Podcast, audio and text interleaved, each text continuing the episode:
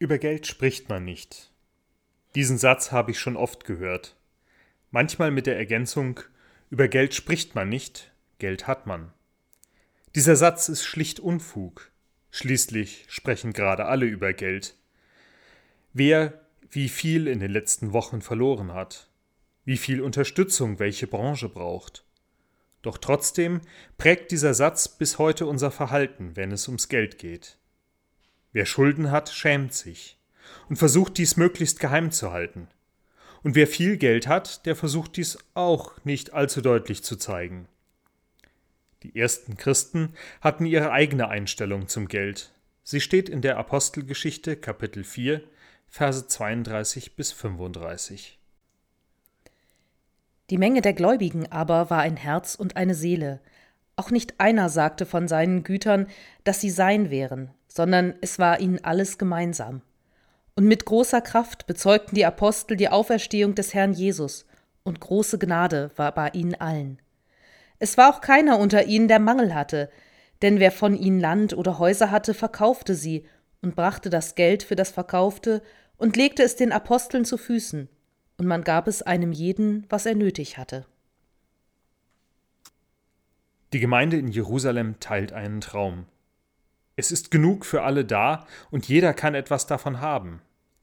Ich kann mir gut vorstellen, wie herzlich in dieser Anfangsphase die Christen in Jerusalem miteinander umgingen.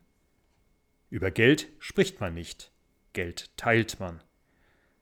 Doch wie bei allen Träumen endet in der Urgemeinde das Träumen mit dem Aufwachen in der Realität. Sie werden in der Folge mit Unterschlagung, Neid und auch mit ihren Schulden zu kämpfen haben so dass Paulus auf seinen Reisen durch Griechenland in den Gemeinden eine Kollekte für die Schwestern und Brüder in Jerusalem sammeln wird.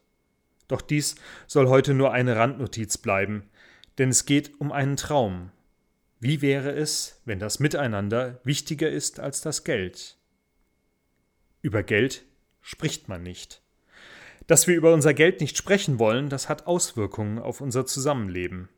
Denn woher sollen wir voneinander wissen, was wir brauchen, wenn wir es einander nicht erzählen?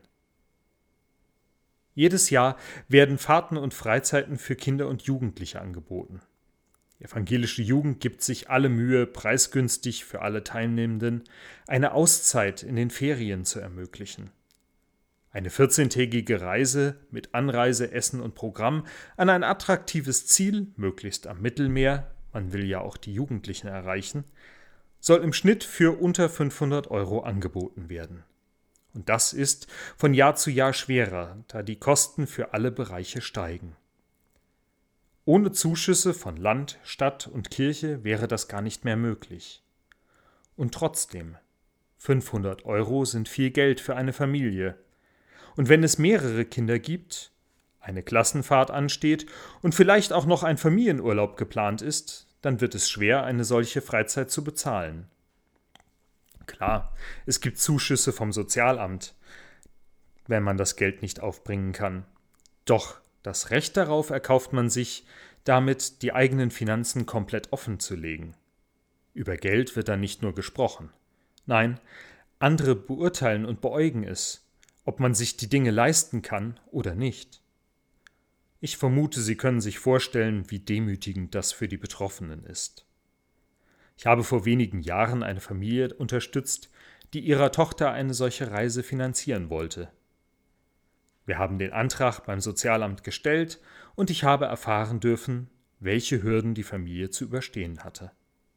Am Ende gab es einen Zuschuss. Aber ich bekam auch eine ehrliche Rückmeldung der Mutter. Wenn sie gewusst hätte, was das für sie und ihre Familie bedeutet, sie hätte es gelassen. Unsere Jugendvertretung im Dekanat war entsetzt, als ich ihr davon erzählt habe. Und sie haben gemeinsam überlegt, wie können wir unsere Freizeiten gestalten, dass es anders möglich ist.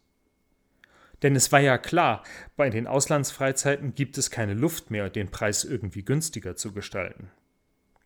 Doch am Ende wurden zwei Maßnahmen beschlossen. Erstens, es sollte Freizeiten in die nähere Umgebung geben, die nicht mehr kosten sollten als ein Tagessatz Verpflegung.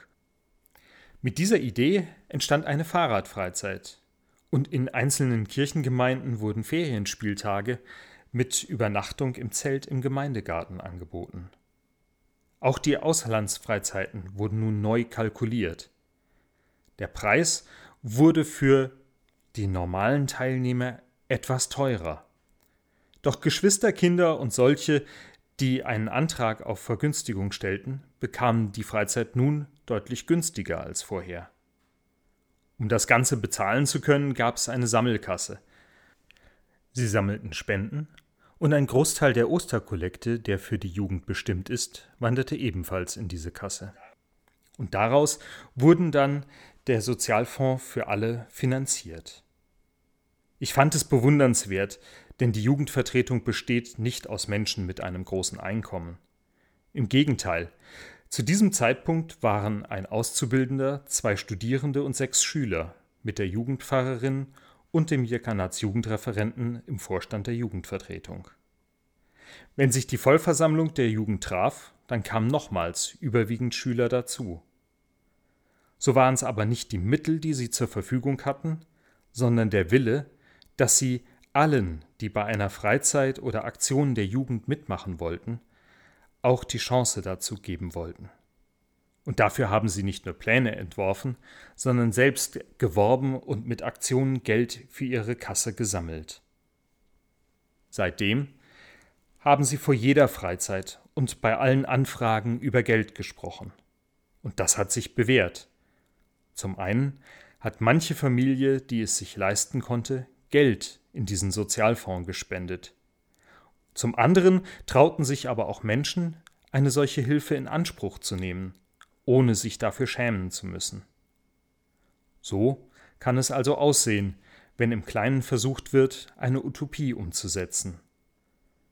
Ich bin überzeugt davon, dass der Inhalt unseres Portemonnaies, der uns hier und jetzt doch so wichtig ist, vor Gott keine Rolle mehr spielen wird. Und ich glaube auch, dass wir es schon hier und jetzt im Kleinen immer wieder versuchen sollten, dies zu zeigen.